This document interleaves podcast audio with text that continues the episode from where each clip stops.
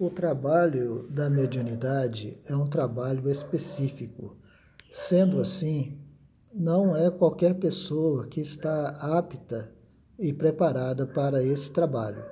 Demanda estudos, demanda orientações, conselhos, mas acima de tudo isto, demanda obediência.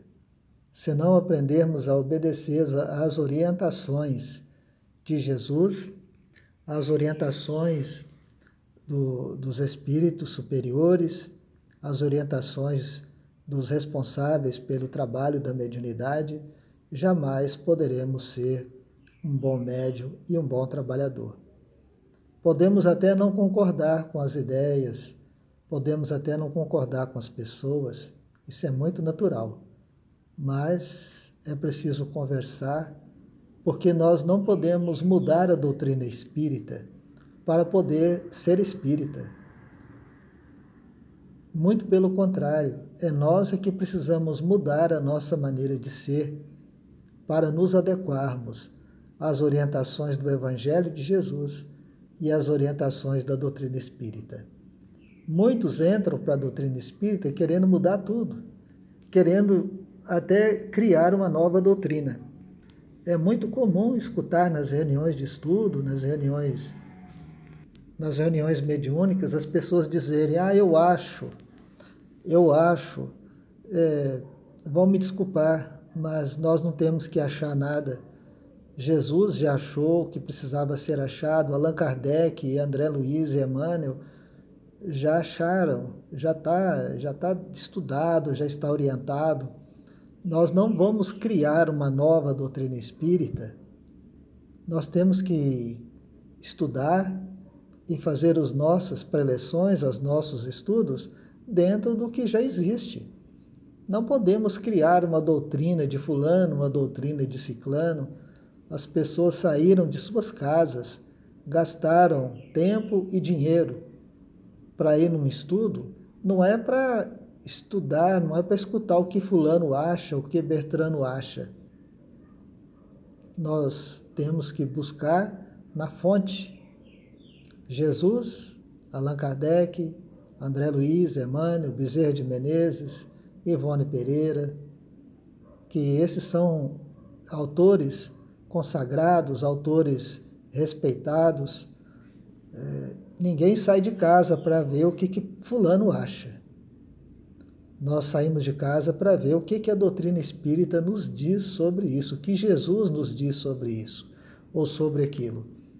Então, para colocar na mesa mediúnica, precisamos ter o cuidado de colocar pessoas que conheçam a doutrina espírita ou que pelo menos tenham a humildade de querer conhecer a doutrina espírita. Ah, mas fulano é médium. Médio por médio todo mundo é.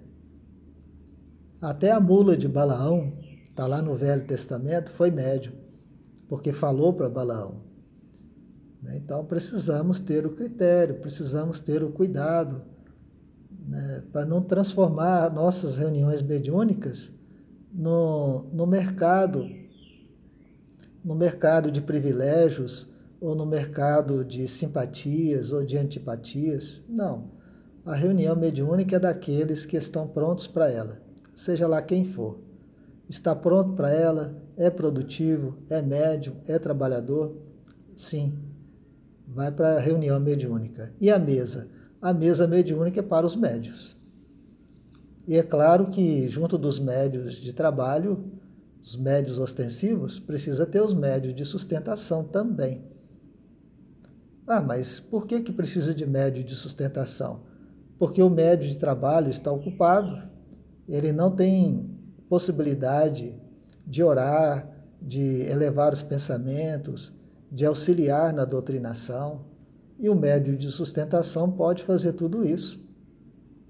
Ah, mas o médio de sustentação não faz nada. É, eu acredito realmente que tem médio de sustentação que não faz nada, porque ele não, ele ou ela não está preparado para a mesa mediúnica porque o médio de sustentação que está preparado para a mesa mediúnica sabe muito bem cooperar com as suas orações, com seus bons pensamentos.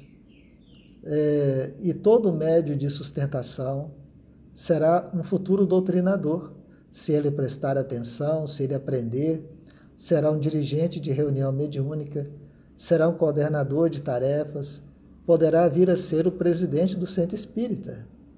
Né? Até o presidente da Federação Espírita poderá vir a ser. Então, tudo começa com o primeiro degrau e com boa vontade.